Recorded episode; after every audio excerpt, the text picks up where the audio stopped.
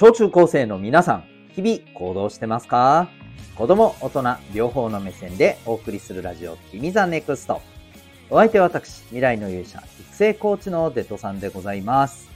学力成績では難しい人生の成功、幸せを実現する力を学ぶコーチングの教室を開いております。本日は12月21日でございます。ところで皆さん、チキンは食べますか？えー、フライドチキン好きですか？コンビニでフライドチキン買いますか？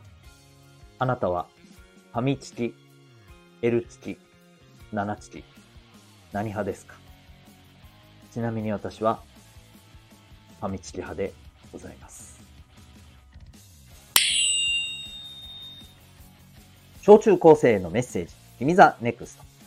この放送では人間関係、勉強部活、習い事、その他日常のことを通して自信を持ち、今、そして未来を自分らしく生きるために大切なことをお送りしております。今日はですね、えー、本当に将来につながる進路の決め方、そんなテーマでお送りしていきたいと思います。えっ、ー、と、まあ、中学生以上の人向けかな、今日はね。えー、まあ、小学生の人もね、今後ということも含めてぜひ聞いてほしいなと思います。最後までお付き合いください。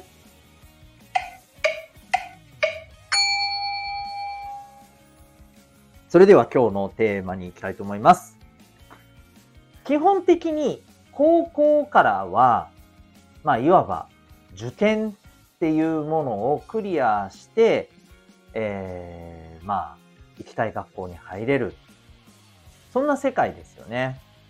で、えっ、ー、と、皆さんは、どんな風にして行きたい学校を選びますか？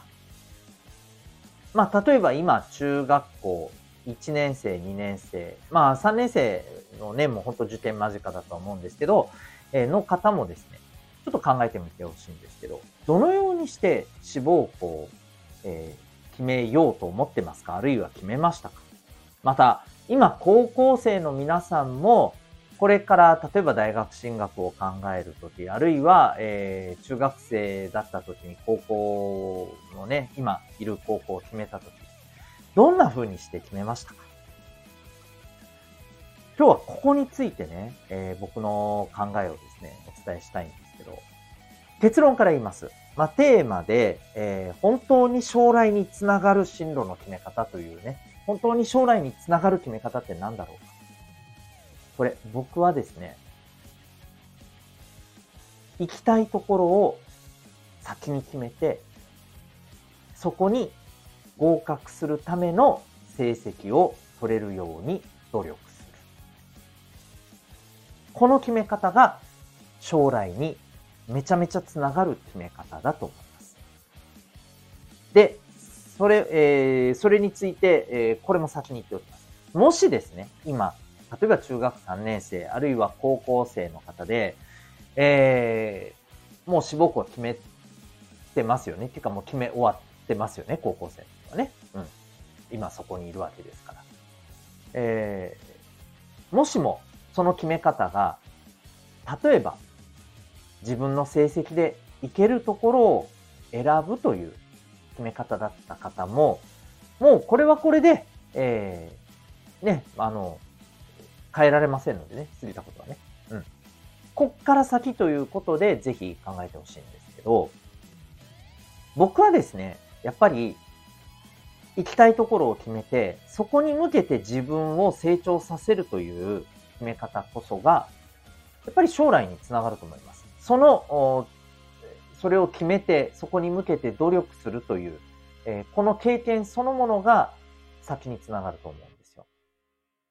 で、これ単純に、えー、要はそこに向けて努力するっていうことが大事なんですよね。ああ、はいはいって思った人、まあ、あの、それももちろんあるんですけど、えそれ以上にですね、これなんでそういうことを僕が言うのかっていうと、えっと、皆さん当然社会に出たら、まあ、どういう形であれ仕事をするわけじゃないですか。えー、仕事って、まあ、極端な話、お金をもらってやるわけですよね。結果を出さないといけないんですよ。頑張りました。でも、えー、自分の実力がこうだったからこうです。で、まあ、あの、通る世界じゃないんですよ。簡単に言ったのね。つまり、こういう結果を出します。そのために、こういう手を打ちます。え必要なら、えー、勉強もします。自分の実力も上げます。これを当然のごとくやっていくべき世界なんです。だからこそ、進路を決めるというところでも同じように自分はここに行きたい。つまりこういう結果を出したい。だからそこに、え、結果を出せるように、えー、自分なりに、えー、勉強を頑張って、え実力をつけていく。ね、全く一緒なんです。はい。このやり方できちんと結果を出している人は、おそらくこの経験がそっくりそのまま、えー、仕事をするときにもね、えー、きっと、まあ、あのー、力になってくれると思うんです。だからこそ、進路を決めるときは、僕は、そういう決め方がいいと思います。で、えー、ただし、まあ、それで全部が全部通るわけではないっていうことも、えー、分かっています。